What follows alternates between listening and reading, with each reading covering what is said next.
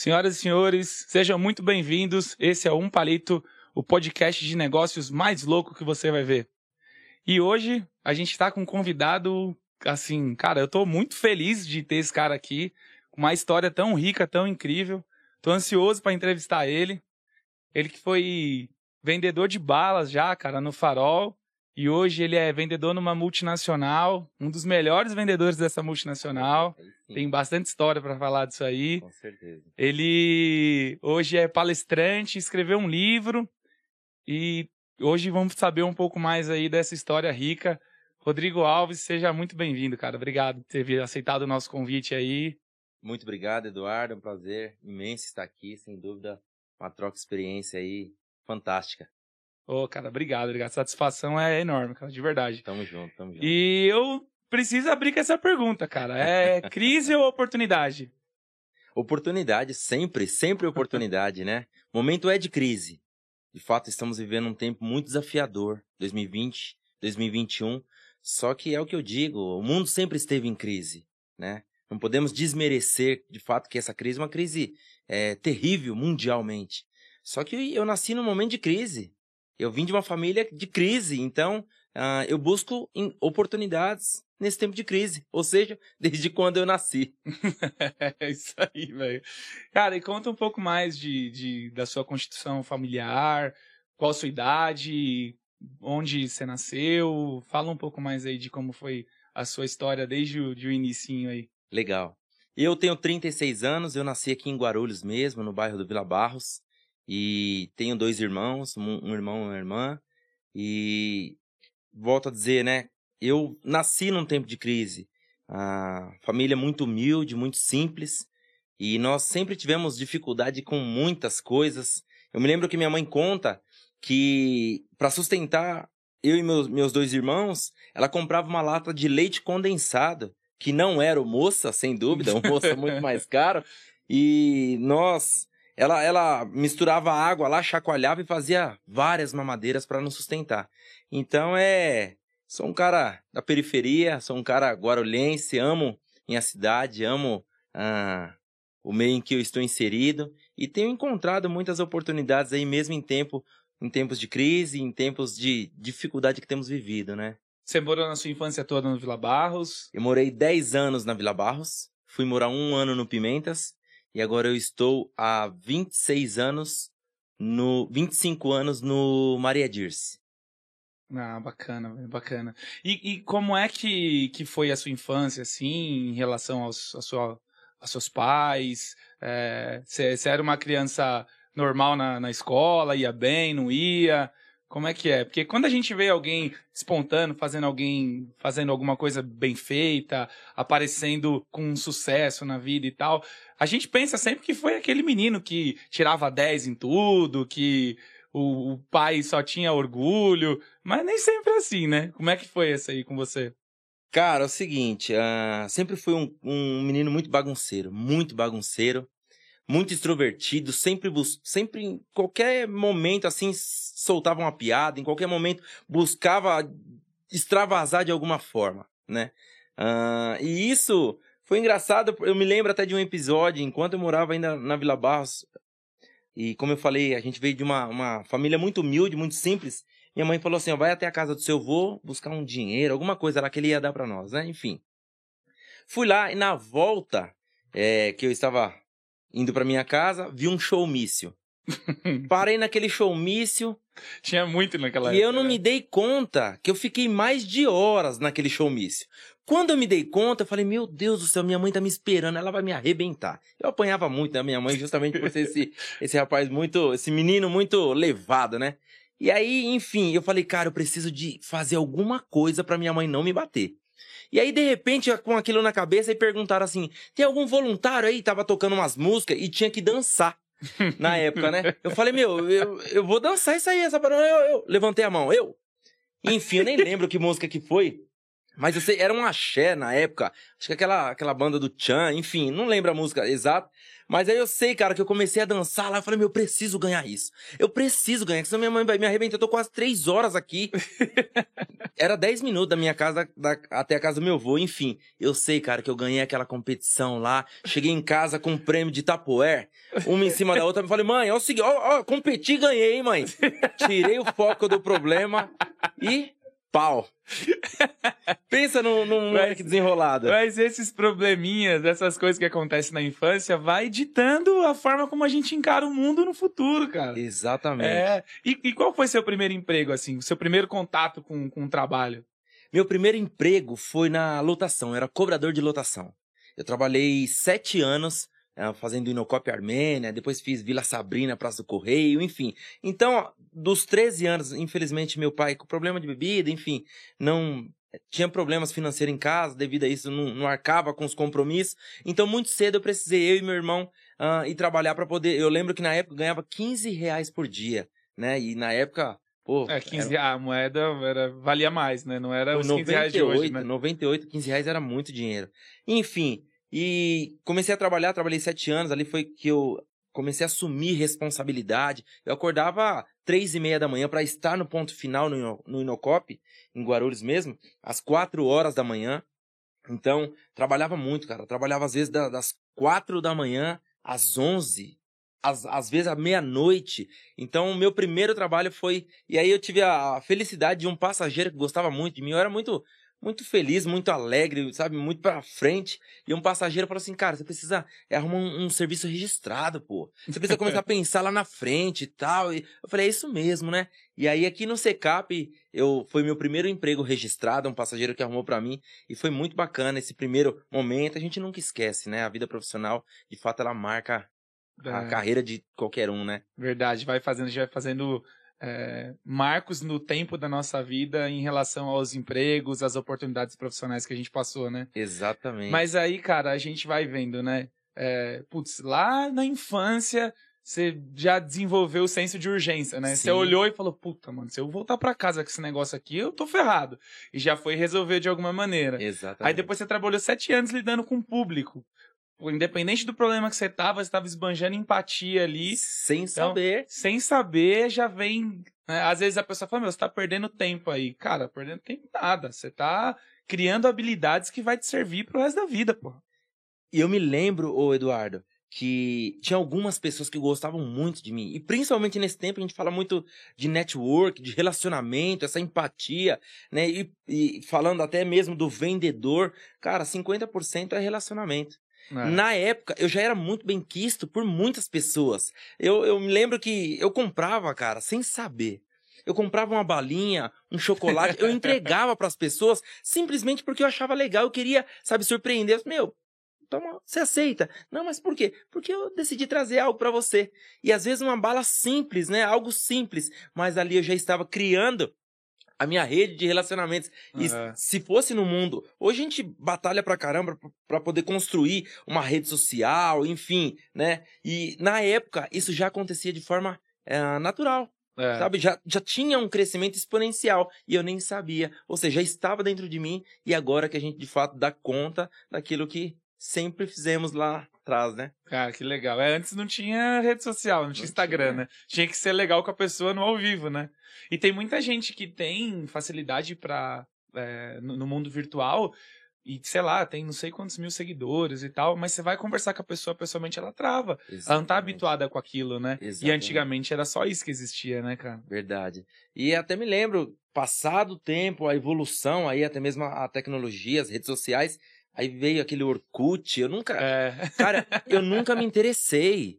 E aí depois o, veio o MSN, né, acho que era isso, e enfim, aí foi evoluindo, evoluindo. Eu passei a, a começar a interagir há pouco tempo atrás, mas eu nunca gostei. Porém, eu já fazia isso com naturalidade e É. funcionava muito bem, né? E é interessante essa era que a gente vive. Hoje a gente não vive sem. Hoje, se você não, não tiver uma rede social para poder interagir, para poder até mesmo expor ideias, até mesmo para aprender, cara, É, hoje em dia você tem que estar ali, né, velho? Tem que ser visto pelo, verdade. por aquele público, né? O mundo tá, tá naquilo ali, né?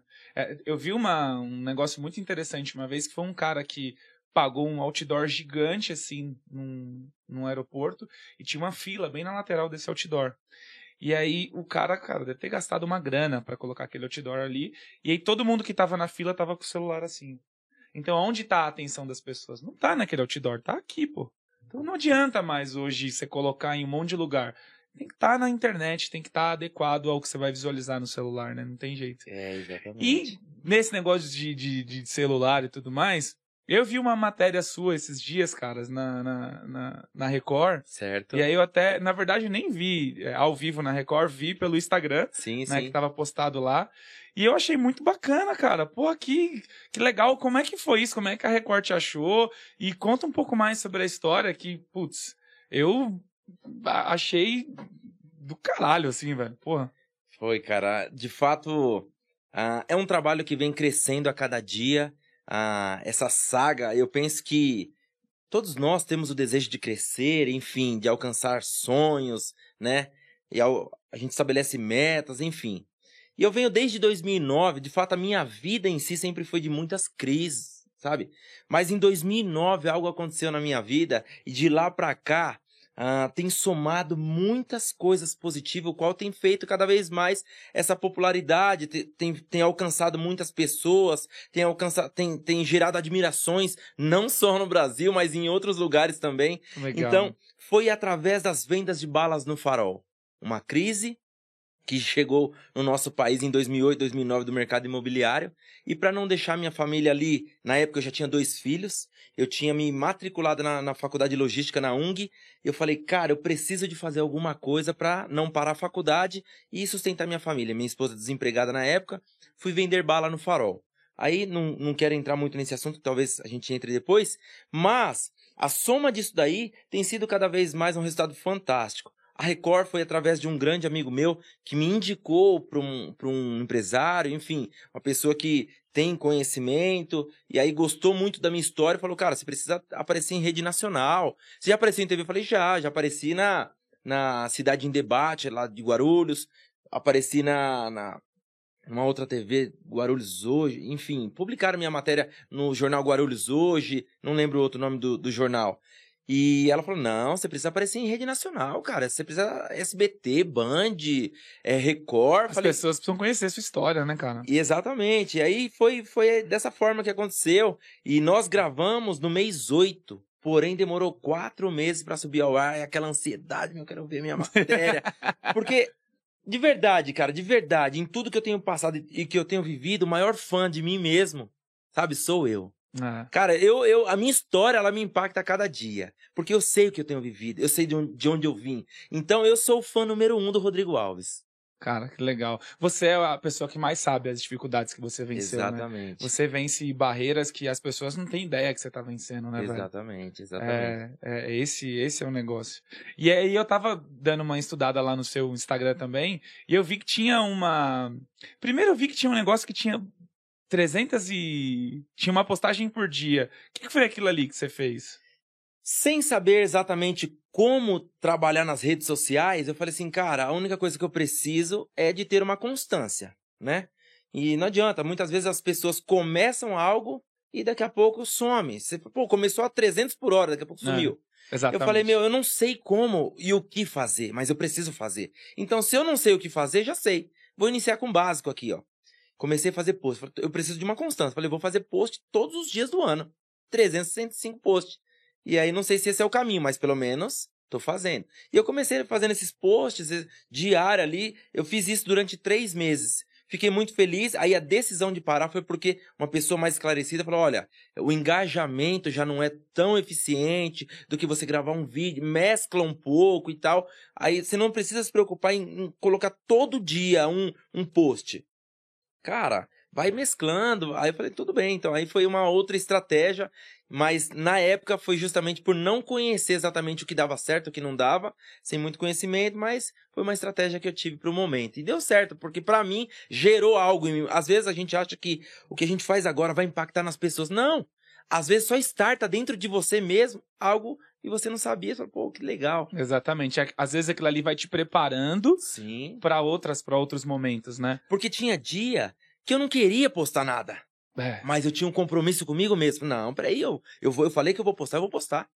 E eu só parei depois de três meses porque foi uma estratégia, não porque eu desisti. Você mudou, a estratégia, mudou o direcionamento do que você estava fazendo. E sem dúvida, se a gente olhar agora, né, é, o resultado de agora, para aquela época, o resultado agora é sensacional. É. O primeiro contato com vendas que você teve foi vendendo balas ou você já tinha vendido? Não. Como é que foi isso?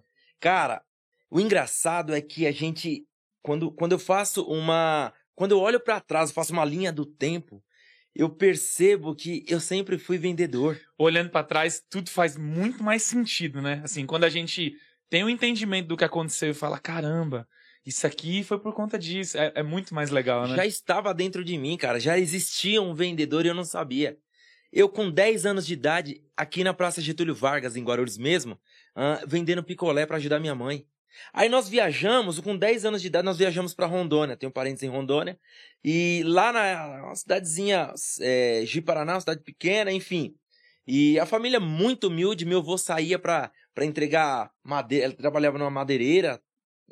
E aí eu falei assim: meu, eu preciso ajudar meu avô com 10 anos de idade. Preciso ajudar meu avô. O que, que eu sei fazer? Eu falei: se eu pelo menos trouxer a salada pra dentro de casa, já tá tudo bem.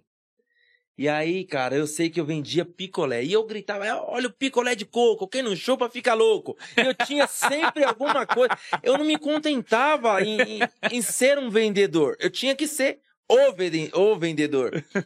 Eu não me contentava em ser um vendedor, né? Então eu precisava chamar atenção de alguma forma.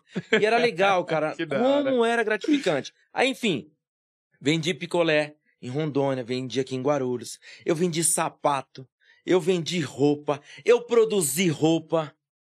Cara, sem saber, a, o tino comercial ele sempre esteve comigo. Mas foi de fato na crise de 2008, 2009 que eu abandonei.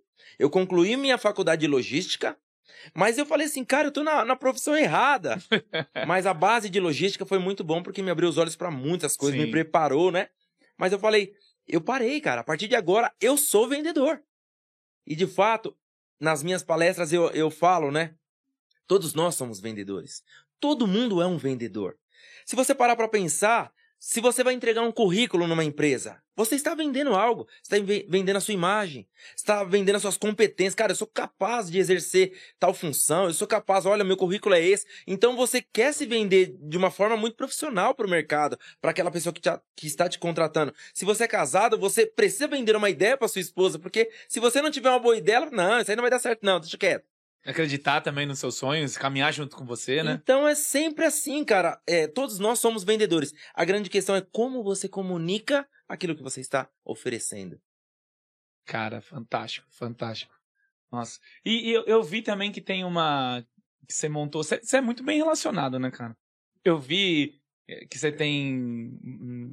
Você escreveu um livro, né? Até recebi aqui de, de presente, pô. Obrigado, obrigado legal, mesmo. legal. Aí o José Luiz Tejon fez uma referência do seu livro, fez um vídeo referenciando o seu livro. Cara, Falei, caramba, pô, aquele cara eu sou fanzaço dele. E... Feijão é um mestre, né? Não, ele, ele, é demais. E aí, pô, e aí eu vi também uns jogadores te mandando camisa e tal. Eu falei, caramba, pô. da onde, onde esse cara tá tomando água, pelo amor de Deus? Eduardo, seguinte, cara. Eu sempre acreditei. Por menor que fosse, ah, por mais distante que fosse o Rodrigo do sonho, eu sempre acreditei. Eu sempre acreditei. Um dia eu fui numa palestra do, do Tejon, uma palestra sensacional. A história de vida desse cara é top demais. É, fantástico. É fantástica. E eu comecei a escrever meu livro em 2015. Um dia eu estava com um rascunho na mão. Rascunho na mão. Eu falei, vou na palestra do Tejon e eu vou levar meu livro para ele autografar. Loucura, né? Pra mim, já era um livro. Pra muitos, era apenas um rascunho. Era- mas já tava formatado ou tava em Nada. folha? Rascunho, grampeado. Eu vou te mostrar, depois eu vou te mandar foto. Grampeado. Eu fiz uma capa, como se fosse a capa. Eu imprimi, né, colorido. Não, colorido nada. Preto e... Eu tenho, cara, eu vou te mandar. Preto e branco, rascunho desse tamanho assim, ó. Eu, fui, eu grampeei. E aí eu cheguei na palestra, no final da palestra, falei, cara, você é top. Você é fantástico, me dá um autógrafo. Mas você vai me dar um autógrafo não apenas em qualquer lugar, sabe? Você vai dar um autógrafo no meu livro e eu guardo com muito carinho. E aí ele escreveu assim: do, gran, do, do amigo Tejon para o grande amigo Rodrigo Alves, sucesso e tal. Enfim. E de lá pra cá, isso já tem o quê? Uns três anos? De lá para cá eu mantive contato com ele e tal, e ele é, em alguns momentos me mencionou, inclusive quando eu, de fato meu livro uh, foi lançado, né? Ele fez uma menção, ele publicou Caramba, lá, me marcou. Eu me senti assim muito feliz, né, por poder ser mencionada por um cara como ele. E os jogadores de futebol, eu sempre gostei de futebol. Eu, no momento da minha vida, eu parei de trabalhar acreditando que eu pudesse ser um jogador profissional de futebol. Não que eu seja um, um, um jogador ruim, sabe? Uhum. Mas acho que faltou um empresário bom para poder, para poder, né, me colocar em grandes equipes aí. Eu jogava de meia direita.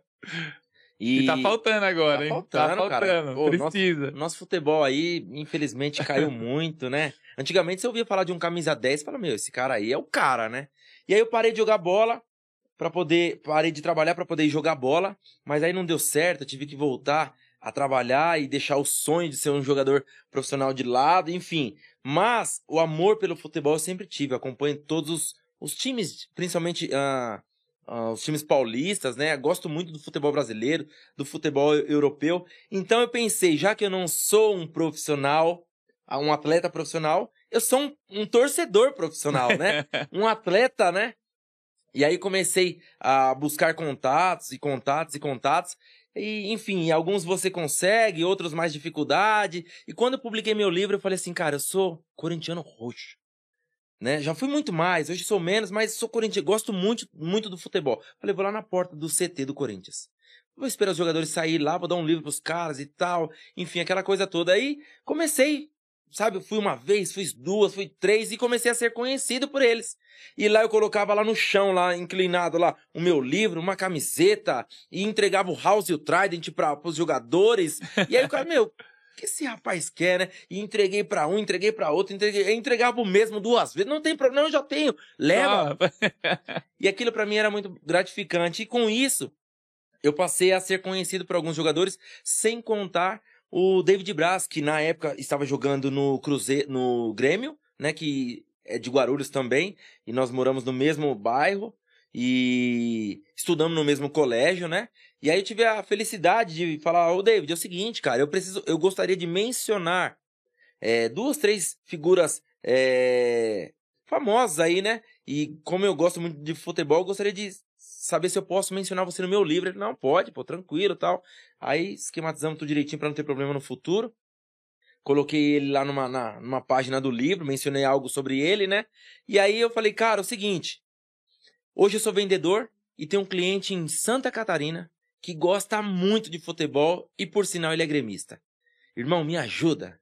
Aí ele falou: o que, que eu preciso fazer? Falei, cara, eu vou aí em Porto Alegre buscar uma camisa e daí vou levar pro cliente. Ele falou, sério? Eu falei, sério, cara. É diferente eu comprar uma camisa e levar pro cara. Sim. O cara, certeza. o meu cliente, ele é meu amigo, mas amigão mesmo. Amigão mesmo, já frequentei a casa dele. E aí eu falei, cara, vou buscar. Aí quando eu cheguei lá no, no hotel, ele separou uma para mim e uma pro meu cliente. Aí eu peguei e levei. E aí foi avançando. Hoje eu tenho outros contatos também, como o Dani Moraes do Santa Cruz, o capitão do Santa Cruz. Nós fizemos um curso junto, né? Hoje eu falo com, com o Gemerson, que hoje tá lá na França. E inclusive até uh, nessa matéria do, do Domingo Espetacular, ele mencionou eu. Uh, lá da França, ele fez um post me marcando também, é, incentivando pessoas a assistirem minha matéria. E por aí vai. Tem o próprio Marcelinho Carioca também, sou fanzaço. É um cara de fato que tem uma, uma história. Eu sempre gosto de falar o seguinte. Às vezes a gente rotula, ah, porque o cara é corintiano, ah, porque é palmeirense. Cara, eu procuro ir além. A uhum. história que o cara carrega. Né? Independente do time, o cara tem uma história. E é isso que eu vi. Meu, o que o cara fez para chegar onde ele chegou? Quantas dificuldades esse cara venceu? Então eu gosto muito disso. E lógico, se for corintiano, melhor ainda. cara, eu entendi um pouco dessa sua paixão por futebol aí. de ser um pouco desse torcedor profissional. Aham. E a, a Bruna, ela tem uma, uma loja esportiva aí de, de camisetas, de, de futebol e Que tudo legal. mais. E a gente trouxe um presente pra você aqui, Ô, cara. não acredito. É. Sério? É, exatamente. É, a gente tem aí, eu sei que você tem uma ligação aí com a Alemanha, que daqui a pouco eu quero que você fala pra mim. Nossa, E aí a gente trouxe uma, uma camiseta aqui, cara, da, Meu Deus do céu. do Bayern pra você, cara. Nossa, não acredito. Espero que você goste aí.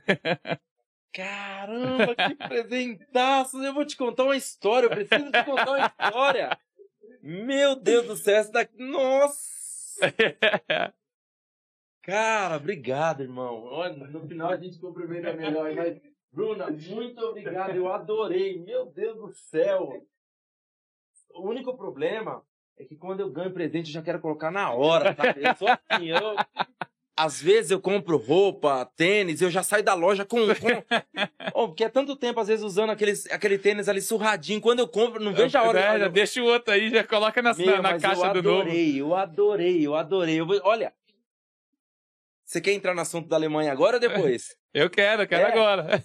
quero saber como é que você Meu, foi parar lá na. Alemanha. Meu, que camisa sensacional, adorei. Hum, essa daqui, poxa, nunca vou esquecer desse momento. Muito obrigado, viu? Olha, além de estar aqui trocando essa, essa resenha top, né, com vocês, ainda ganhar um presente desse nível aqui é muita coisa pra mim.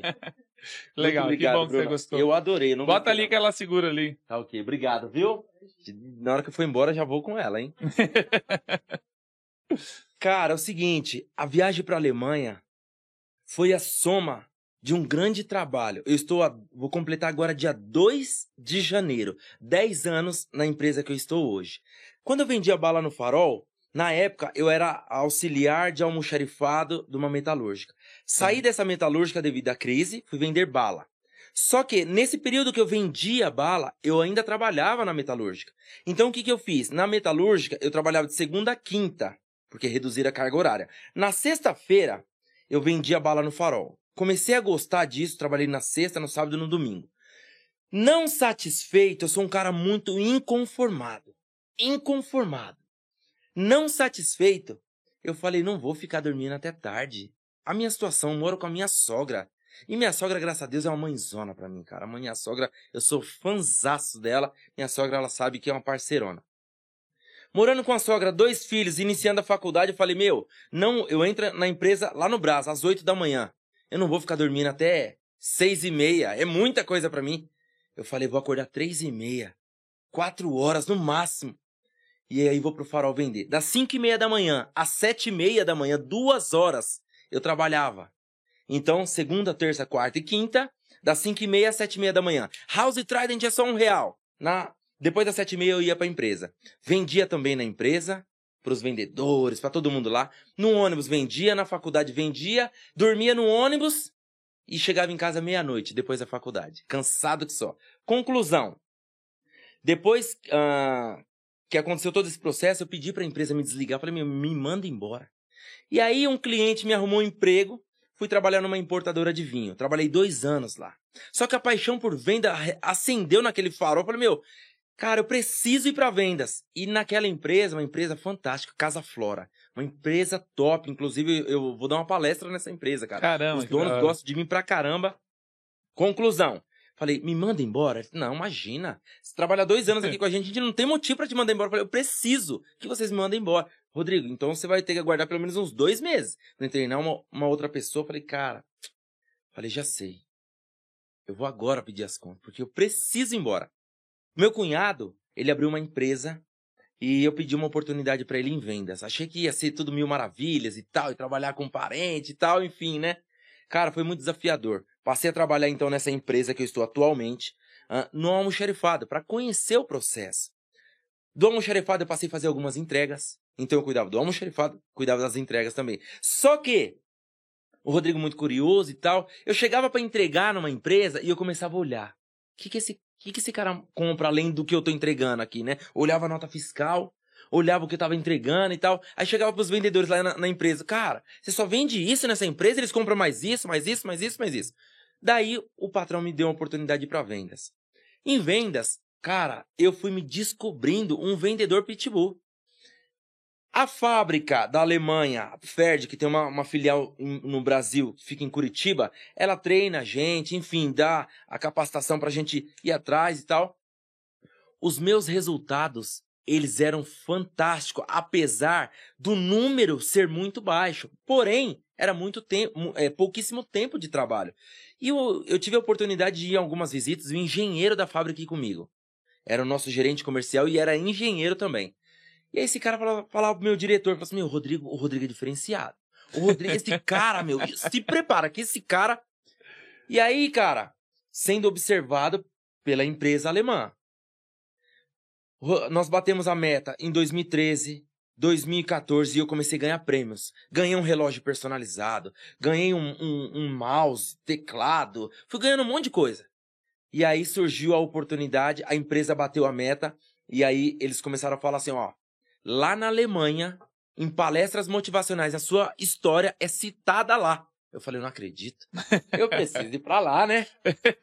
Aí a nossa empresa ganhou essa, essa vaga ah, pra ir pra Alemanha, e o meu diretor falou assim, cara, nada mais justo, você precisa ir pra lá. E aí eles prepararam tudo, uma viagem em oito dias. Chegando lá, cara, conheci Munique, Stuttgart, é, Colônia, enfim. E aí, uma, uma empresa gigante, gigante, gigante. Tive a oportunidade apenas ali de, de falar um pouquinho da minha história. E eu tenho um sonho hoje de voltar lá e, pa- e dar palestras lá. E eu creio que no momento certo vai acontecer. E, enfim, nós estávamos a 10 quilômetros do estádio Allianz Arena, que é o estádio do Bayern de Munique, qual eu ganhei a meu presentão. Eu falei, cara, eu amo futebol. E falar de um futebol europeu, falar de um estádio como o do Bayern de Um Munique. time igual o Bayern, né, cara? E aí eu Nossa. falei assim, caramba, né? Eu não, eu não gosto de mentir, enganar ninguém. Mas tem coisa, cara, que pra mim é, é como se fosse real, sabe? Eu entrei numa loja do Bayern de Munique lá na Alemanha e eu peguei e, e pedi pro cara tirar uma foto, enquadrar bem direitinho assim. Eu falei assim, essa foto e de fundo assim era, era o estádio, né? E parecia que eu estava dentro. Tinha algumas pessoas que falavam, mano, você tá no estádio, você tá no, no, no, no Allianz Arena. Eu falei, cara, tô vivendo. uma-" Eu não falei se sim, se não. se- Eu estou vivendo uma, uma sensação sensacional, um momento sensacional, cara, que alegria e tal. Só que na época, eu, apesar de ter ganhado, né, a viagem e tal, era caro uma, uma camisa do, do Bayern lá, né? Eu falei, cara, infelizmente não vou comprar e tal. E passado-se o tempo, eu comprei outras camisas, mas eu nunca mais lembrei. Assim, não é que não lembrei, mas nunca veio no meu coração de comprar uma camisa do Bayern. Mas uma- um carinho imenso pelo Bayern, porque, meu, eu estive lá em Munique, o Bayern é de Munique, eu estive pra mim, pra mim, pro Rodrigo. Foi como se eu tivesse no estádio. Aquela sensação muito verdadeira pra mim, sabe? Então hoje ganhar essa camisa aí pra mim é sensacional. E foi essa a história do da Alemanha, né? E de lá pra cá, cara, muitas coisas aconteceram.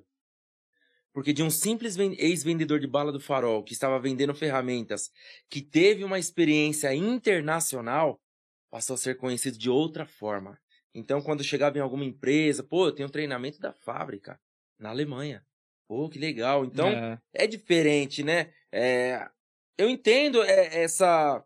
Não é que as pessoas querem pô, valorizar mais um ou outro, mas é diferente, cara. Você ter uma experiência, você poder falar assim, ó, eu estive aí. Você demonstra autoridade, né, velho? A sua, a sua voz, ela, ela ganha prioridade na hora do, do cara levantar o ouvido dele, né? Se tem três certeza. pessoas ali pra, pra, pra ser ouvidas, você vai ser o primeiro, pode ter certeza.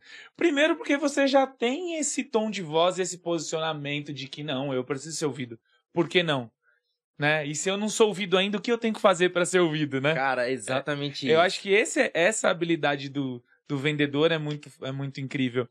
O, o que, que um, um cara, para ser um bom vendedor, tem que ter? Se o cara fala assim, pô, o cara tá insatisfeito com a vida profissional dele e tal.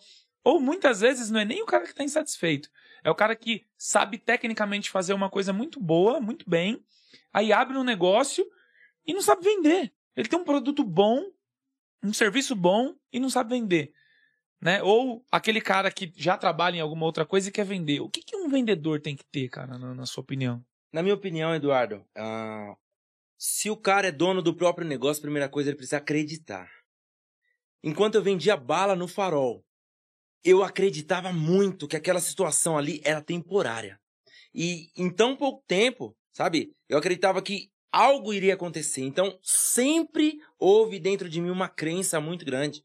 Isso vai além de uma religião. Eu não falo de, de algo externo, eu falo de algo interno. Então, em tudo que eu faço, eu acredito muito. Óbvio que tudo que você acredita dá certo? Não.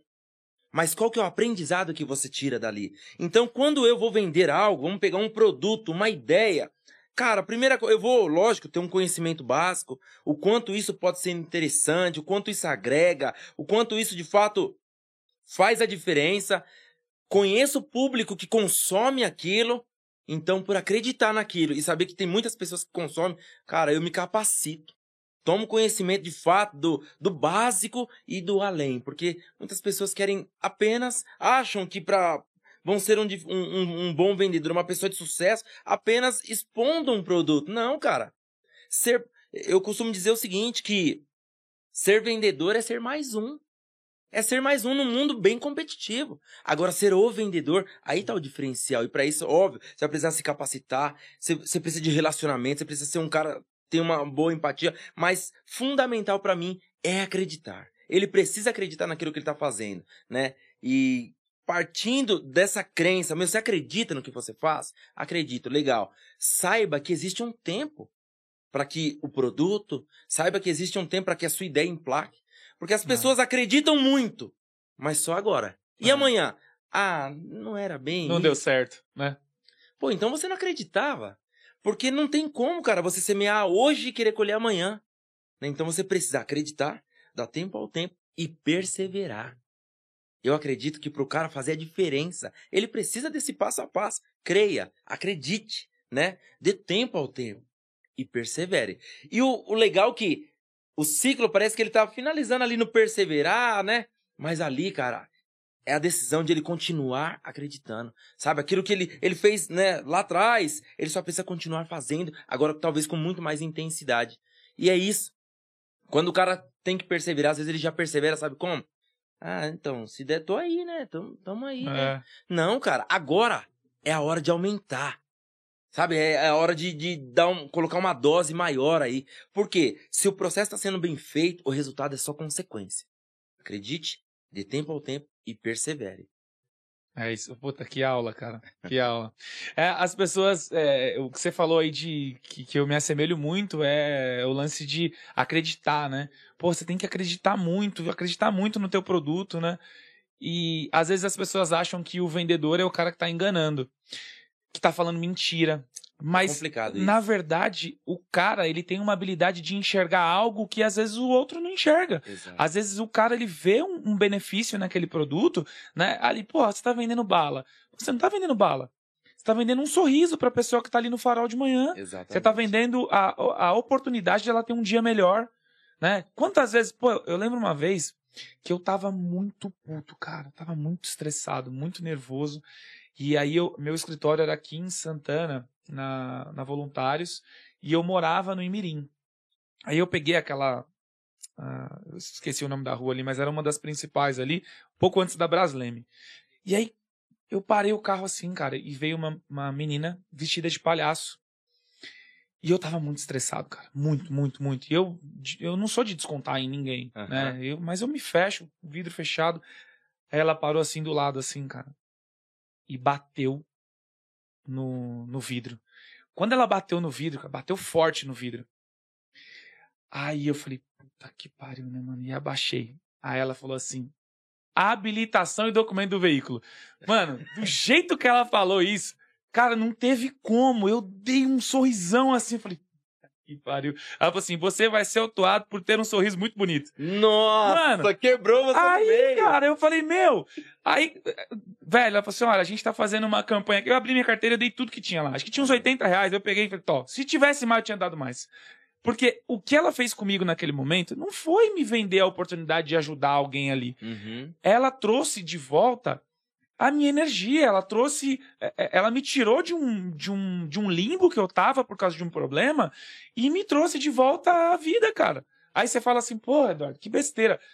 Para quem tá ouvindo, pode ser que seja, mas pra gente que é empreendedor, pra gente que é vendedor, pra gente que tem a responsabilidade de ter várias famílias na nossa dependência e tudo mais, cara, a coisa mais comum que você vê é cara com mancha roxa, com mão descascando, Aham. com cabelo caindo, com um monte de coisa, um monte de reação do corpo por tanto problema que o cara vive. Um sorriso desse, uma coisa dessa que você passa pra pessoa, e cara, é impossível a pessoa ter contato com você e continuar com a energia baixa. É Verdade. impossível, cara. Verdade. É impossível. E o legal, eu gosto muito de histórias assim, cara. Eu, como eu gosto, porque eu sou um cara que conto essas histórias, sabe? Não é apenas contar, eu vivo isso. Eu me lembro que um dia, nessa metalúrgica que eu trabalhei, e eu recebi um e-mail que dizia assim, eu nunca vou esquecer, melhores práticas na acuracidade de estoque. Eu comecei a me ver, falei, meu, eu vou ser um profissional melhor. Só que esse e-mail ele tinha como destino o diretor da empresa ou gerente. E por algum motivo caiu na caixa de entrada do meu computador, lá no estoque. Eu falei, cara, e agora? Vou comunicar ao patrão para ver se ele paga esse curso para mim. Cheguei lá, cara, e eu trabalhava para um judeu e o cara judeu lá era embaçado. Meu, difícil de, de lidar com aquele cara. Tirar um dinheiro ali era difícil. Rapaz, eu cheguei pra ele e ele trabalhava num notebook, ele ficava só aqui, ó. Aí quando eu fui falar lá com ele, ele fala sorriso. Meu apelido era sorriso, né? Meu apelido é sorriso colgate. E aí uns chamam de colgate, sorriso, enfim. Fala sorriso. Eu falei, Eli, recebi um e-mail de um curso que eu creio que esse curso vai me capacitar a um ser, ser um profissional melhor. Aqui na empresa, eu já estava trabalhando lá pela segunda vez. Né? Eu saí por decisão própria e aí depois ah, eles me convidaram para voltar. Voltei para a empresa, eu era um bom profissional lá. E aí ele pegou e falou assim: Sorriso, olha as palavras do cara. Hum. Sorriso, esquece, cara. Esse curso não é para você. Ainda, ainda, aí ele concluiu, ele não se contentou só nisso. Sorriso, esquece, esse curso não é para você. Nem fodendo que eu vou pagar esse curso para você. Cara, eu saí de lá com o sorriso amarelo. Com o sorriso sem graça. Com tudo que eu menos tinha era um sorriso no rosto.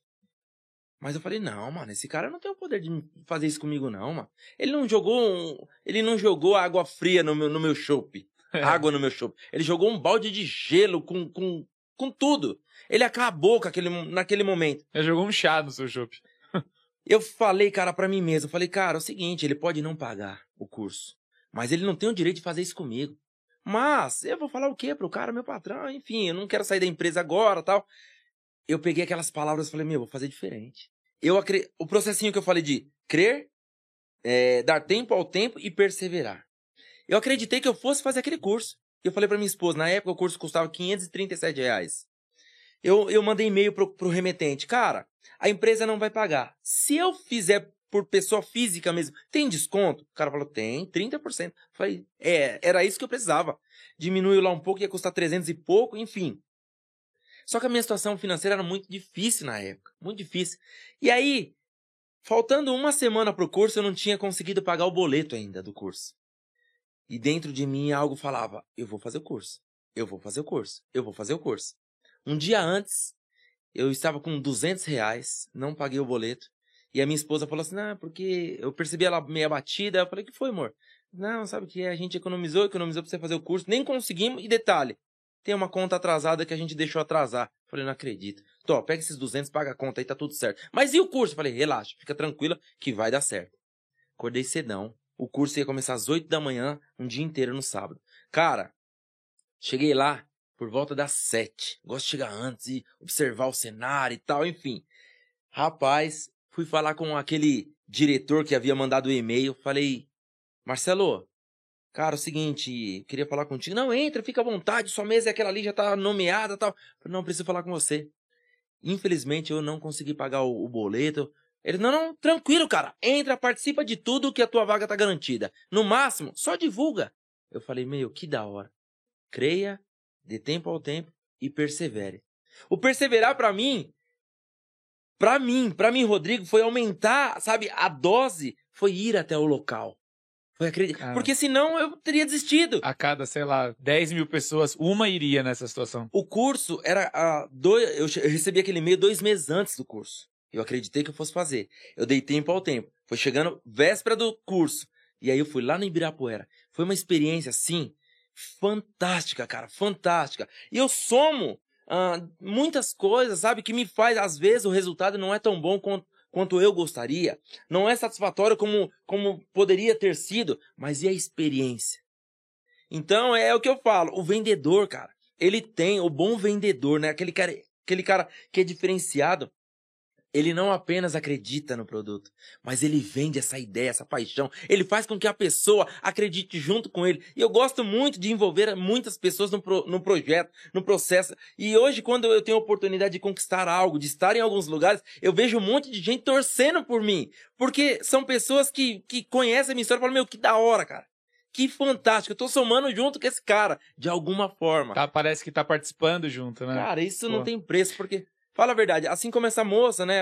É, você citou. Ela te desmontou, cara. Ela te desmontou. E dali qual que foi o aprendizado? Pô, ali experiência, reflexão que você sai dali e fala, meu, peraí, cara. Então é, é muito bacana quando você se depara com pessoas assim, que de fato elas agregam muito, elas impactam. É. E você falou algumas coisas aí, eu não posso deixar de te fazer essa pergunta, cara. Como que é a sua relação com Deus, cara? Cara, eu sou cristão, né? Sou muito feliz, uh, sou cristão já há 16 anos. Eu cheguei a Cristo num momento muito difícil da minha vida, muito difícil mesmo. Uh, na época, eu era noivo e bebia muito, drogas, enfim, um momento muito difícil da minha vida. Infelizmente, é, naquele tempo, a situação tão, tão complicada, eu estava me Infelizmente não, felizmente, né? Eu estava me preparando para o casamento. E três meses antes do casamento, a noiva faleceu de câncer. E foi o momento que eu mais me apeguei a Deus. Eu me envolvi demais, porque eu acreditava muito. Né? Eu passei a conhecer, de fato, não porque eu ouvia falar de Deus, mas tive experiências com Ele. E eu falei, não, Deus não vai deixar ela morrer, não, né, meu? Isso aí é. Deus quer nos honrar de alguma forma e tal. Ela, essa doença não é pra morte. recebia muitas palavras assim. Conclusão, a gente não conhece os planos de Deus, né? Infelizmente, ela veio a falecer. Ela teve câncer no útero. Foi um processo muito difícil. Até o último dia, assim, da vida dela, eu tava ali ao lado dela honrando. Mas, infelizmente, ela não resistiu. Deus assim quis, né? E foi complicado porque eu me revoltei com Deus, né? Naqueles momentos que você fala, meu Deus, mas por quê? Mas por que ela? Uma pessoa muito bacana, ela era babá de um dos donos da Cadeado Papais. Uma pessoa trabalhadora, nova, 23 anos. E eu falei, Deus, mas agora que eu estou saindo das drogas, da bebida, ela era cristã e ela estava me levando para a igreja. Comecei para a igreja com ela, ficar firme e acontece isso. Então eu queria ver qualquer pessoa menos Deus. Eu falava que eu queria ver o cão, mas não queria ver Deus. Porque foi um momento de revolta, mas depois eu compreendi que, cara, Deus faz muitas coisas que a gente não entende. E para minha felicidade, eu pude conhecer a Deus no encontro da igreja Verbo Vivo, cara, que mudou a minha história. Eu fui naquele lugar e fui num retiro espiritual. Cada um tem uma forma de se encontrar com Deus e a minha foi no encontro. E passei três dias num, num lugar maravilhoso em Mairiporã, foi quando me senti amado por Deus. Foi quando uma pessoa veio do nada. Até hoje eu não sei quem é essa pessoa, nunca mais eu vi. Eu recebi uma palavra assim que ela. Eu posso falar algo para você? Eu falei, pode. E assim, meio, sabe, meio mal, tentando ficar bem. Fazia poucos dias que ela tinha falecido. Fazia 11 dias que a noiva tinha falecido. E ela falou assim: Olha, eu queria falar para você que Deus tem dupla honra para você. Eu não, não te conheço, não sei de onde você é. Tinha muitas, tinha cerca de 300 pessoas naquele dia. E eu não sei o que você iniciou, projetou na sua vida, mas o que você começou e talvez não deu certo, Deus tem dupla honra. Eu falei, beleza, obrigado, tal e depois fui caindo, foi caindo a ficha, eu falei, meu, tudo que eu mais queria, Deus, era me casar. E foi um processo muito difícil, Eduardo. Muito difícil, mas assim, hoje eu sou o cara mais feliz do mundo, cara. Eu vou completar 15 anos de casado. Tenho três filhos maravilhosos, sabe? E tudo que eu vivi, cara. É por isso que eu levo essa mensagem inspiradora, sabe? Eu não, eu não falo para as pessoas. É, e aquilo que Jesus falou para nós. Pô, no mundo nós teremos aflições, nós vamos passar por momentos desafiadores mesmo, vai doer. Vão ter momentos, cara, que você vai falar, mas e aí, mano? Mas nem por isso ele deixa de estar com você. E era, eu precisava passar. E eu levo para muitas pessoas, nós estamos passando um momento difícil devido à Covid-19, parentes é, faleceram, momento muito desafiador. Mas eu levo uma mensagem para as pessoas que é possível, cara. É possível. Eu, eu pensava que felicidade era para os outros. Eu falava, não, felicidade para mim, olha a minha situação, cara, olha, tudo dá errado para mim, sou esforçado, mas felicidade é para os outros. E Deus mostrou que não, é para mim também. Então essa é a mensagem que eu levo para as pessoas. Cara, é possível reverter esse momento de tristeza em alegria. Tem um processo, não vai ser fácil, mas se você acreditar, é possível.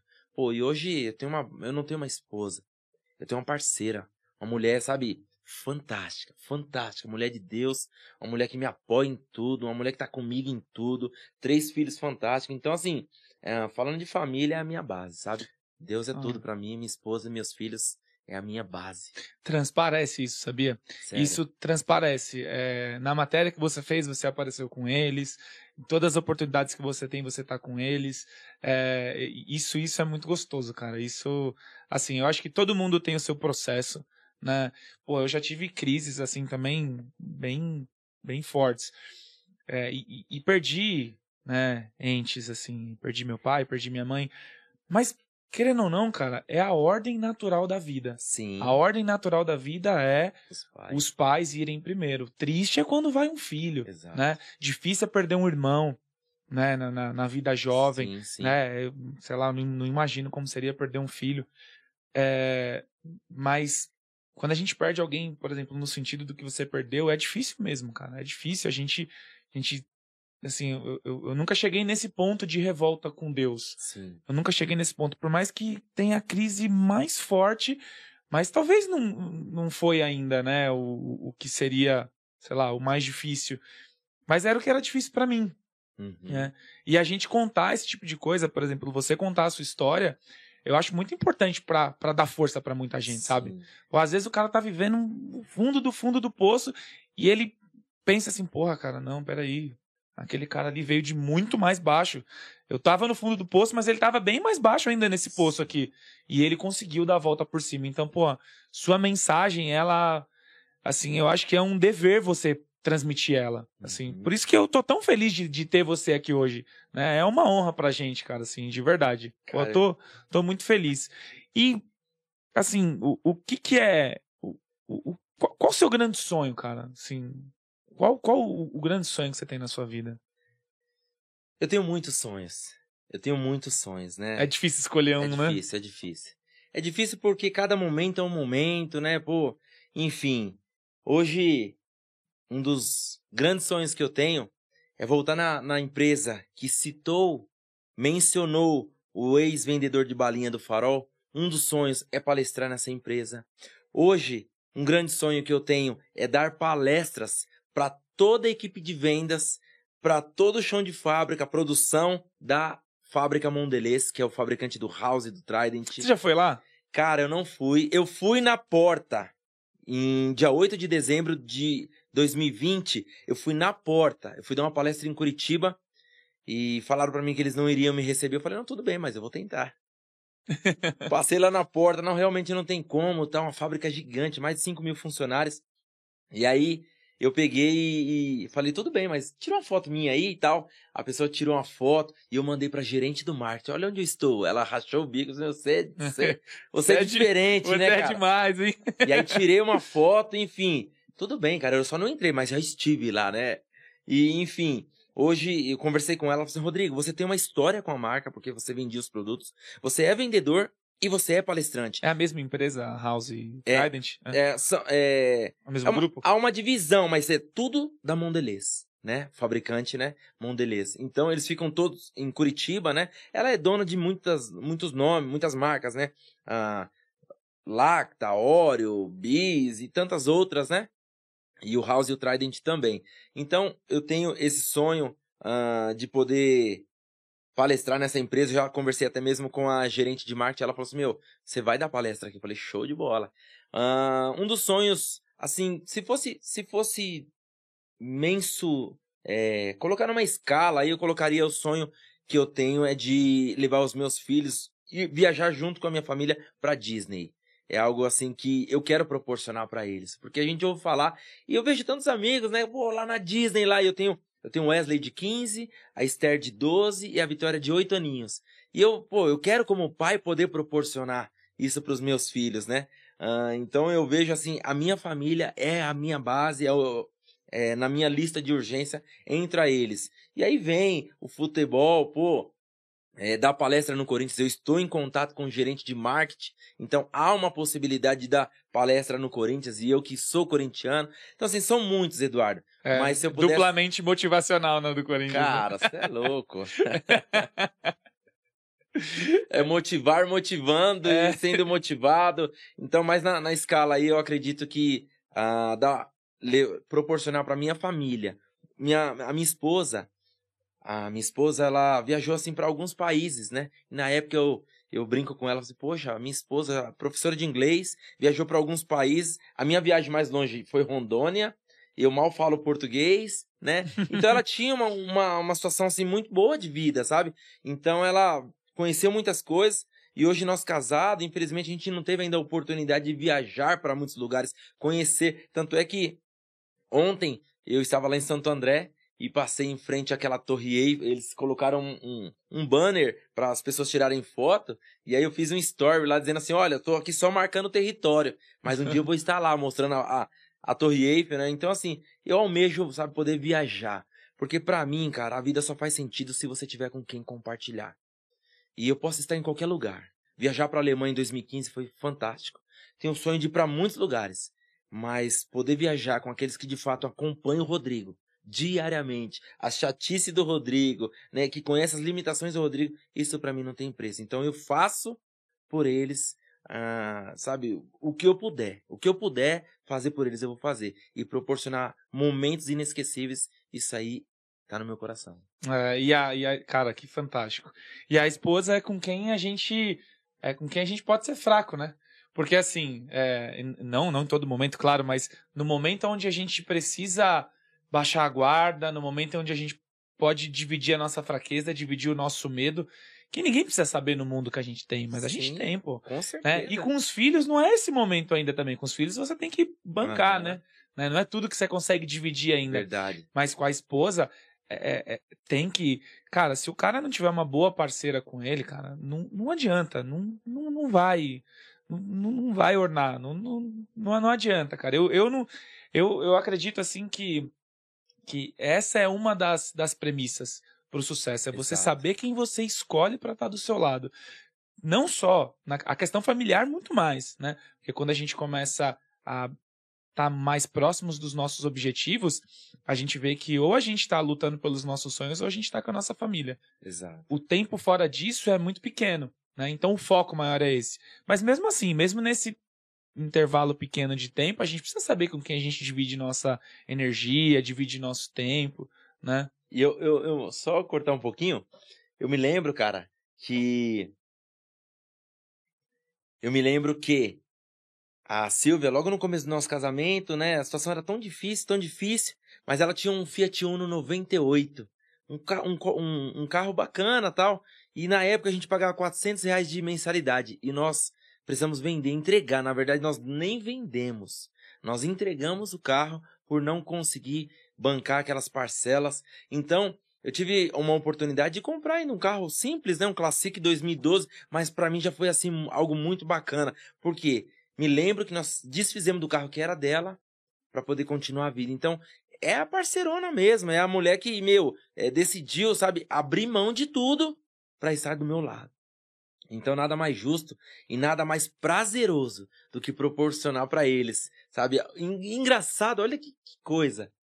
A minha filha me perguntou hoje, a gente vindo pra, pra Guarulhos, ela perguntou no carro assim: Papai, você já comprou um carro zero quilômetro? Eu não sei se é porque ela me viu, eu, eu sou doidão. Eu fui numa concessionária e postei um story lá, enfim, né? É, na frente de um carro com laço, enfim. E a minha, minha filhinha perguntou hoje, papai, você já comprou um carro zero quilômetro? Eu falei assim, ainda não, mas em breve vou comprar o da sua mãe. Falei hoje isso, cara. E de fato a minha maior alegria é poder proporcionar para eles, que são minha base. Cara, que fantástico isso. Nossa, eu tenho uma filhinha de 8 anos. Sério? Também. É, Lorena. Lorena, minha ah, vitória, legal. Vamos ver se a gente se encontra aí e põe cara. elas para brincar.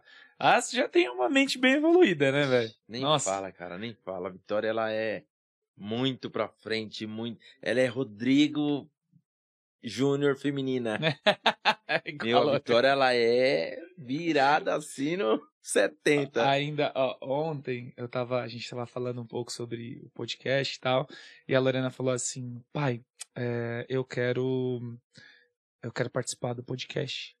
Aí eu falei assim, filha, mas tá bom, papai, papai vai fazer uma entrevista com você. Ela falou assim, não, pai, eu quero entrevistar. Hum, igual nossa, você. Você já foi além. Aí eu peguei e falei assim, tá bom, mas isso aí a gente precisa organizar um pouco melhor, né? Aí ela falou assim, pai, as pessoas pensam que eu não tenho capacidade porque eu tenho oito anos. Mas eu tenho capacidade. Eu já tenho vontade de ter a minha empresa, eu já tenho o meu plano de negócios. Desse jeito, mano. Cara, eu tenho um vídeo no LinkedIn que é Que ela legal. falando sobre o plano de negócios de uma lanchonete. Meu Deus do céu. né? E ela tem vontade de montar um, um- tipo um pet shop, assim. Ah, Uma clínica veterinária que é um hotel pra cachorros, assim, tal, pra legal. pet. Meu, ela, é assim, essas crianças de hoje em dia, cara, é um negócio. E a gente ter o prazer de assistir elas todos os dias, assim, é É. muito gostoso, né, top demais. Assistir essa, esse, esse progresso. É só acompanhar e ver. Essa história aí vai, vai dar muitos capítulos, né? É. Vai dar um livro, hein, meu? Vai dar um livro essa história aí. A Lorena daqui a pouco aí tá despontando aí. Essa, essa Da é hora. demais. Ô, velho, mas deixa eu te perguntar uma outra coisa aqui, fugindo um pouco desse que a gente tá falando agora. Que, velho, é, eu fiquei muito no trânsito na minha vida, cara. Eu Certo. sempre. Eu morei por muito tempo lá no finzão de Guarulhos, lá no Bom Sucesso, lá Certo. no Vila Carmela. E finzão que eu falo é em relação a, Ao centro. ao, é, o, o território, né?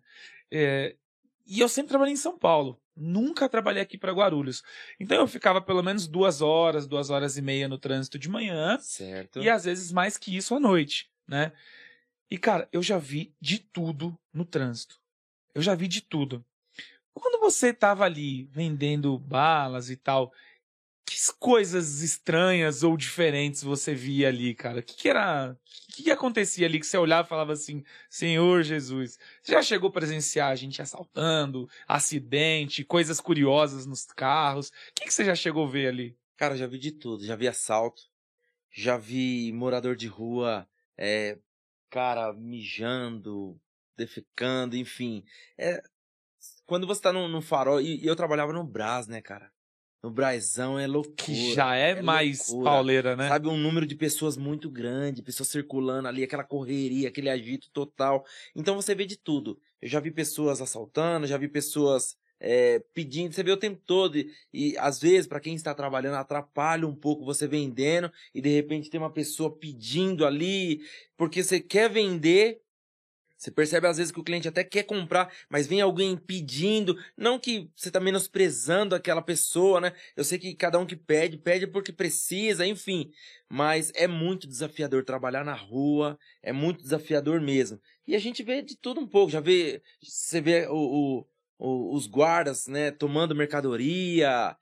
Os... Teve alguma história que te marcou, assim, dentre essas? Teve, cara, teve sim. Ah, foi, foi lá no Braz mesmo. Ou melhor, falando sobre esse tema que você comentou, situações diferentes, né? O que, o, o que você já viu? Eu já vi de tudo. Pessoas roubando, pessoas é, vendendo, pessoas pedindo, mostrando feridas, sabe? Nossa, aquele negócio Cara. é feio, hein, velho? Mas por Eu- ser diferente, eu fiz algo também e tem tudo a ver com esse assunto, porque foi no farol. eu fiz o que ninguém fez. Eu sempre tenho, sabe, esse pensamento. Cara, eu nunca vi ninguém fazendo isso, vou fazer. Vamos ver que experiência que vai dar. No farol, eu cansado de receber promessa. Fulano, caramba, que, que legal, você trabalha na metalúrgica, está vendendo, que está fazendo faculdade? Tô. E aí, de repente, eu falei, meu, fulano falou que ia me arrumar um emprego, ainda não chegou. Outro também falou que me prometeu nada ainda. Eu falei, já sei, vou me, eu vou de encontro ao meu, meu emprego. Eu imprimi 100 cópias de currículo. Eu falei, já vi de tudo, menos uma pessoa entregar currículo no farol. Eu fui pro farol. e o detalhe, Caramba. e o detalhe, isso foi aqui em Guarulhos. Detalhe, em frente hoje ao Hotel Islavieiro, ali próximo a Quarto Centenário, ah, anos atrás eu estava lá no 27º andar na lua de mel com a minha esposa. Anos depois eu estava entregando currículo no farol. E o bacana, cara, que eu acreditava muito que ele ia dar certo. Vendi bala no farol durante o dia, entreguei à tarde uh, currículo e fiquei na rua vendendo mais balas, fui para a faculdade. Entreguei 100 cópias de currículo, me lembro até hoje. Na época eu paguei 7 centavos na cópia do, do na Xerox. Quando eu fui para a faculdade, e eu estava na faculdade ainda, ligaram na minha casa. Olá, tudo bem? Olha, eu não sei exatamente como foi, mas minha mãe pegou um currículo do Rodrigo num farol e pediu para arrumar um emprego para ele. Detalhe, a minha esposa não sabia disso. Tem coisa que eu nem conto para ela. Quando eu cheguei em casa, era por volta das onze e meia da noite, ela falou, Rodrigo, eu não entendi nada. Uma pessoa ligou aqui dizendo que a mãe dele pegou um currículo num farol e tal. Eu falei, não, eu sei do que se trata. Retornei para essa pessoa e falei assim: Olha, não sei exatamente como foi, mas minha mãe pediu para eu arrumar emprego para você. Você quer trabalhar amanhã? Você pode me encontrar em tal lugar? Fui fazer entrevista e já comecei a trabalhar. Então foi uma. uma essa talvez seja a história mais. É, sei lá, se estranha, diferente que eu já vivi num farol. Uma experiência que aconteceu. Eu falei, né, que as coisas não acontecem da noite pro dia, né? Mas de fato essa aconteceu. Eu dormi desempregada e acordei empregada. São anjos na nossa vida, né? Cara. Essa senhora deve que olhou e falou assim: não, eu preciso eu gostaria... fazer alguma coisa. E ela, ela meio que ordenou o filho, né? Exatamente. Ela falou assim: ó, você arrume um emprego para ele. Cara, e. Sabe, eu. São histórias assim, ô Eduardo, que me motiva, que me inspira. Falo, meu, olha as experiências que eu já tive. Então não é uma situação. Pô, quem gostaria de entregar currículo no farol? Gostaria. Ninguém gostaria. Eu preferia alguém me indicando, Eduardo, entrega naquela empresa lá, imagina que você é um cara bem relacionado, pô, você tem um network fera, me indica para aquele cara. Mas e se precisar entregar o currículo? Como você entrega? Irmão, eu vou entregar da melhor forma, as pessoas vão me olhar e falar, meu, peraí. E aí foi exatamente isso que aconteceu. Consegui aquele emprego, trabalhei naquela empresa e foi uma história que, para mim, é uma soma de muitos resultados satisfatórios. Cara, são muitas coisas, né? São muitos. Às vezes, assim, a gente olha para uma pessoa e não imagina pelo tanto de coisa que ela passou, não imagina como é para quem tá do nosso lado, né? Então, é, você falou uma coisa agora que eu me assemelhei muito, eu, eu quase dei risada aqui, assim, você falou assim, né? Putz, nem falei pra minha mulher isso aqui, porque, é, tipo, é, às vezes ela vai pensar assim, né? Mais uma maluquice do Rodrigo, meu Deus, tal. Né? A, a, a Bruna sofre muito comigo, cara, em, em, relação a isso, porque ela é uma parceira minha nessas coisas, assim, né? Às vezes eu quero fazer alguma coisa, criar alguma coisa, e como ela mexe com arte e tal, e acaba sobrando pra ela, né? né? Bruna, ó, é tal coisa. Ela, ai, tio, meu Deus do céu, né? Mas estão com a gente aí, estão acreditando. É engraçado essas coisas, né? Com Ter certeza. alguém para acreditar com a gente. E, e uma coisa que eu acho que é muito importante, cara, que é. Que nem você falou assim, né? Eu acredito, né? Você tem a, a, capacidade de enxergar a coisa antes dela acontecer, cara? Com certeza, com certeza. Concluindo então a história do e-mail que chegou para mim, e eu fui falar com o chefe, ele falou que não, não faria. Eu fiz o curso, né? E eu cheguei depois com certificado na mão, e fui apresentar para o meu diretor. Falei, agora, agora é minha vez, né? Deixa eu ir lá mostrar para ele, né? E para minha surpresa, o nome da empresa, ela veio no certificado. Porque, lembra que eu falei? O destino era aquele e-mail chegar para os diretores, para aquela empresa indicar os seus funcionários. E aí eles colocaram lá na época o nome da empresa que eu trabalhava. E aí, o, o patrão, ele tinha, ele era meio brutão assim, mas no final do ano ele juntava algumas pessoas do administrativo e levava para casa dele no Guarujá. Então a gente passava uma vida de rei, né? Andava de jet ski. Hoje não mais, andar de jet ski. Hoje em dia tá muito mais restrito, mas antigamente você podia tal. E aí eu peguei e falei assim, Eli, posso falar uma coisa? Ele falou, sorriso, se for aquele papo de curso, esquece, hein? Eu falei, não, cara, não é o curso não. Eu só queria falar para você que o certificado é, aí eu mostrei para ele lá na casa, o certificado tá aqui, ó, eu consegui fazer o curso. Pô, você conseguiu. Então eu tenho muito disso, sabe? eu acredito hora, né, e, e, eu consigo enxergar aquela possibilidade. Eu, eu consigo, e isso me motiva, cara. Me motiva, eu falo, meu, quando eu coloco algo na cabeça assim, cara, isso vai acontecer. Só que às vezes não acontece como você gostaria, não. como você planejou, mas acontece né? Então, para eu tenho essa facilidade, gosto muito disso. Um, cara, são tantas histórias, tantas histórias que talvez não daria tempo pra gente contar todas, mas é, vou pensar aqui uma, uma história que que eu acreditei muito. Qual, qual, qual que é a... Não, mas agora deixa, deixa eu pegar essa, essa deixa de história aí. Qual que é a história, velho, da história da sua vida que você gosta de contar? Ah, Porque eu vi que você é um cara que gosta de contar todas, né, cara? Assim, você tem muito orgulho de Sim. tudo que você passou, de tudo que aconteceu, né? Mas qual é o resumo que você faz, assim, que te deixa mais. que te representa mais, né? Se perguntasse assim, pô, quem que é o Rodrigo? Como que era a forma que você resumiria que te representa mais? A história que eu, que eu sou fanzaça número um foi quando eu cheguei num cliente.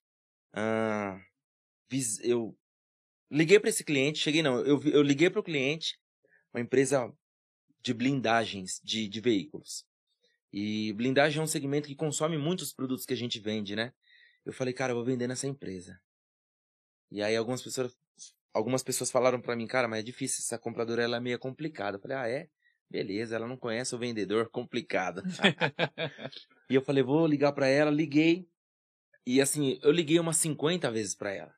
Porque só vende quem tenta, quem liga, É. quem visita, né? Nem é visto, né? não tem jeito. Liguei, liguei, liguei. Uma vez eu consegui falar com ela. Mas, ó, manda e-mail, manda e-mail. Beleza. Não conseguia mais falar por telefone e mandava e-mail, ela não respondia. Eu falei, cara, ela tá me tirando, né? Ela tá me tirando.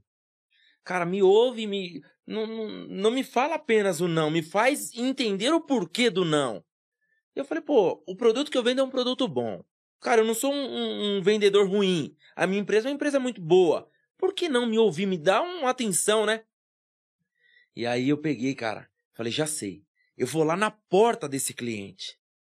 Cheguei lá na porta do cliente. Eu falei pra mim mesmo. Hoje eu fico aqui até ela me atender. Não sei quantas horas vão, vão ser necessárias para que ela me atenda, mas eu só saio daqui depois que ela me atender.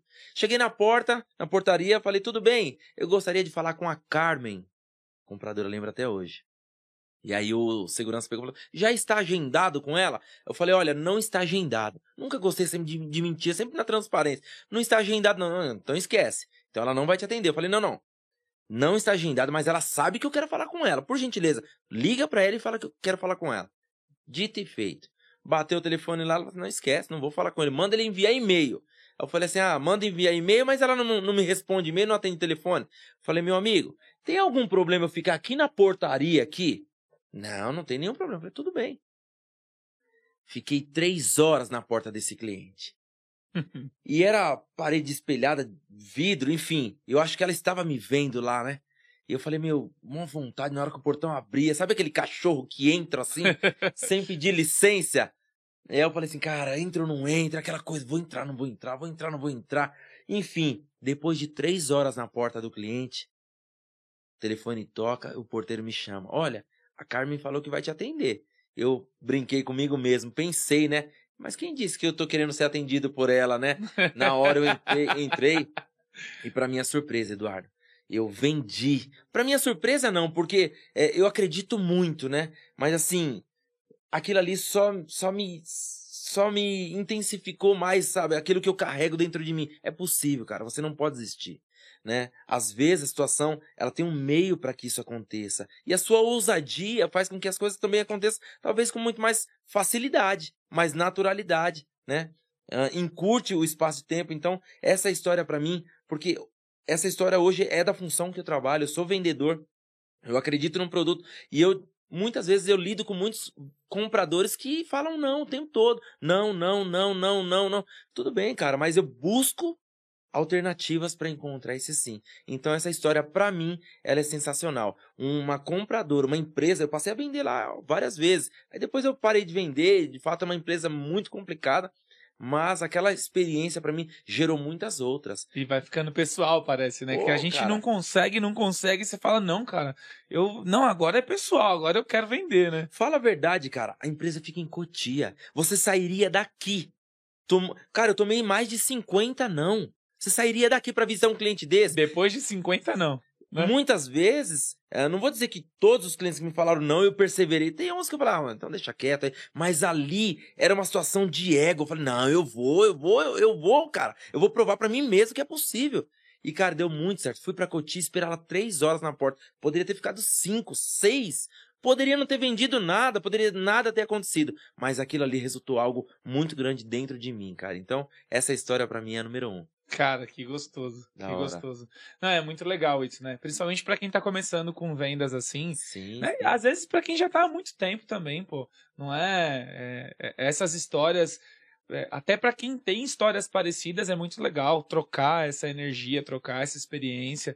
Hoje em dia não é qualquer um que faz isso não. Hoje em dia acha que, que o lead tem que vir qualificado, que, que o- o vendedor só tem que falar com o cara que que, que já quer comprar. Bom, melhor dos mundos se for assim. Sim, mas melhor a realidade. Mas se não acontecer isso, o vendedor ele tem que se virar. Exatamente. Porque assim, no final das contas, não é só a empresa que ele está representando, ele está representando a si mesmo, a sua família, né? E se ele não vende, cara, é, é para casa dele que ele não leva o recurso, né? Com certeza. Não é só na empresa onde ele está trabalhando, né? Com certeza. E muito mais do que um produto quando você representa, sabe? Muito mais do que aquilo que você faz. Cara, a primeira coisa, eu, eu tô. Eu me conheço, cara. Eu sei de fato, sabe, os valores que eu agrego em um produto. Então, quando eu falo de um produto, do produto que eu vendo, da, da- daqueles que ainda vou vender, cara, eu sei o que carrega somado ao produto final. Então, eu não aceito o cara falar não pra mim. Tudo bem, ele pode não comprar de mim. Nem sempre eu, eu vou conseguir ter a, a resposta com que eu gostaria, né? Mas eu quero dizer pro cara que se relacionar com o Rodrigo, com, com o produto que o Rodrigo vende, com a empresa, com os contatos do Rodrigo, vai ser benefício para ele, sem dúvida. E foi para aquela empresa durante um tempo. Eu passei a ser. eh, até a minha viagem para a Alemanha, ela teve ah, um certo reconhecimento devido a esse trabalho. Foi de- a partir de 2012 que eu fiz esse trabalho em blindadoras, cara, e deu muito certo. Foi um nicho que a marca não estava em, eh, a concorrência, a concorrência que dominava e nós passamos a ter uma, uma participação muito boa. Então, é um- uma soma de coisas aí que faz com que essa história ela se torne assim muito especial pra mim. Que legal, velho. Da hora. E com, com outro, assim, você tem uma habilidade que, putz, é incontestável. Sim. Mas e com a câmera, e com o celular, quando você começou a gravar, como é que foi? Você ficou com vergonha? Você ficou tímido? Porque às vezes, assim, né, no tete a tete a gente vai e tudo mais, mas liga uma câmera o cara trava, pô. Isso é muito normal, acontece bastante. Cara, muito difícil. É, é totalmente diferente. Deveria ser o contrário, deveria ser muito mais fácil. Meu, tô na câmera aqui, ninguém tá me vendo e tal, todo, é, não- ninguém tá interagindo ali comigo e. Enfim. Posso falar o que eu quiser, né? Mas não, a câmera não sei, cara, ela, é- ela é intimida. Eu estou ah, adquirindo essa habilidade agora, mas, ah, por exemplo, eu já dei 30 palestras. 30 palestras. Eu dei uma palestra online. É completamente diferente. Sabe? Pegar e, e gravar. Eu, tanto é, cara, que uma vez eu contratei um rapaz, eu falei, meu, é, é mídias sociais, né? O que, que envolve mídias sociais? É Instagram, Facebook tal, isso. YouTube. Contratei um cara pra fazer alguns vídeos do YouTube. Cara, eu consegui fazer um vídeo. O cara, eu acho que ele procurou palavras pra dizer pra mim assim, cara, na moral, vai procurar a sua É, turma, irmão, Vai, vai porque fazer outra coisa. eu não conseguia gravar. Eu, peraí, vamos começar de novo, vamos começar de novo, vamos começar de novo. Eu não conseguia, sabe? Então a câmera, ela intimida, no meu caso, ela me intimida. Agora eu estou melhor. Eu ficava procurando, muito metódico. Meu, aqui não tá legal, essa iluminação e esse enquadramento e tal. Então eu passei, fiz um curso que me ajudou muito, né? Então, assim, cara, você precisa produzir. Óbvio que vão ter pessoas que vão gostar, outras não. Uns que vão falar, ah, tá muito amador. Outros... Cara, isso faz parte do processo. Eu tive aula com, com o Denilson. Denilson Show. Pô, Uhum. o Penta, né? E quando ele falando, né? Ele, o Jackson Foreman, o sobrevivente da Chapecoense, falando, cara, se preocupa com detalhes, não. Leva a mensagem. É. Sabe? Envolve as pessoas naquilo que você está falando. Isso é o mais importante. Óbvio que com o tempo você vai profissionali- profissionalizando. Mas o mais importante, as pessoas querem ouvir o que você tem para falar. O cenário é um detalhe. É. O, o mais importante numa comunicação é a intenção. Exatamente. Às vezes a gente procura as melhores palavras, a gente, a gente procura, sei lá, é, a, a melhor locução para aquelas palavras, mas a intenção é o melhor. É, sei lá, às vezes acontece uma coisa muito grave com alguém, você para do lado de uma pessoa importante para você e não fala nada. Exatamente. É a melhor comunicação com ela naquele momento é esse. né? Então, às vezes um cara vai lá e fala uma coisa, vai vender um produto e gagueja isso e aquilo e tal, mas e no final sai e o cara sente que aquilo ali foi de verdade e converteu o cara que tá ouvindo.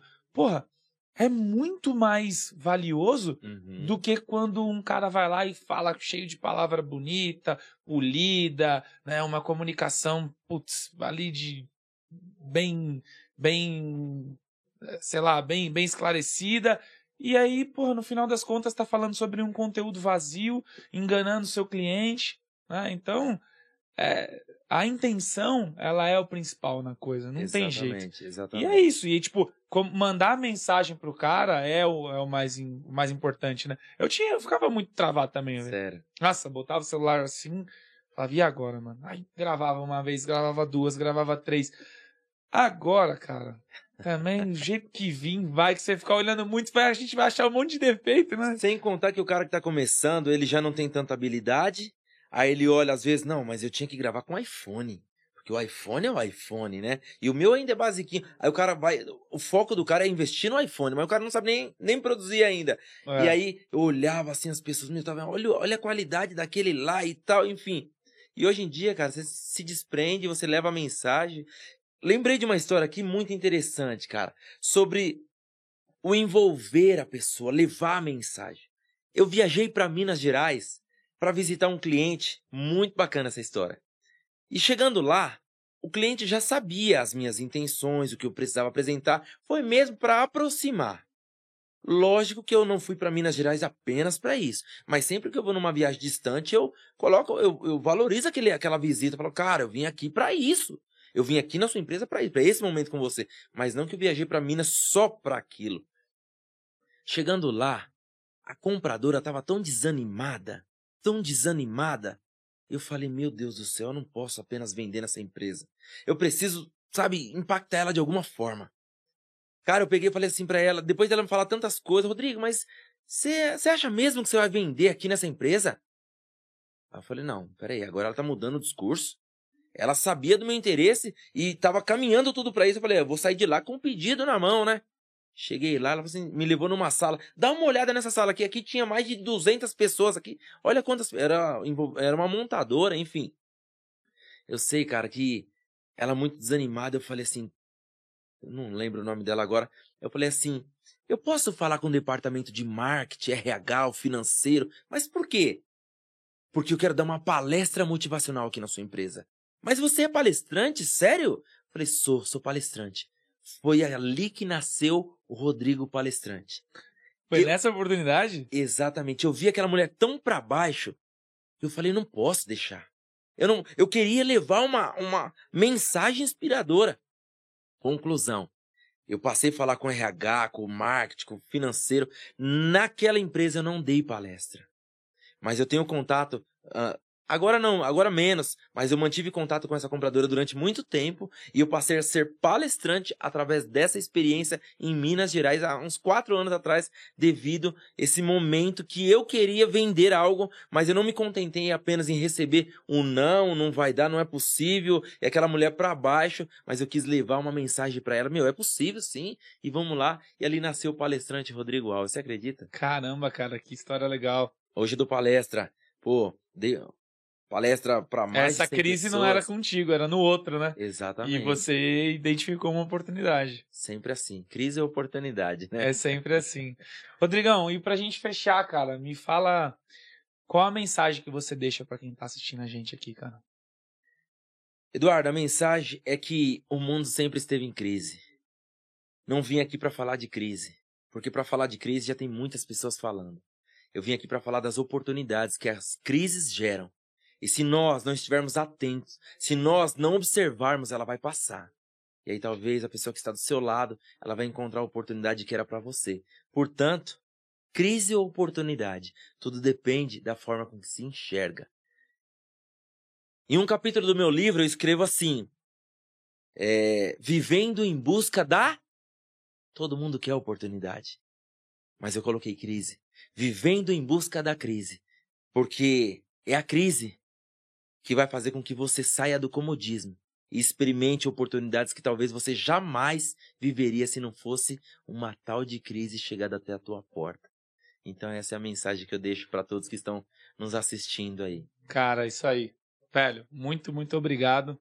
Tô êxtase lá em cima, assim, de ter recebido você aqui. Velho, é isso aí. Obrigado, obrigado mesmo. Valeu, pessoal. Valeu, galera.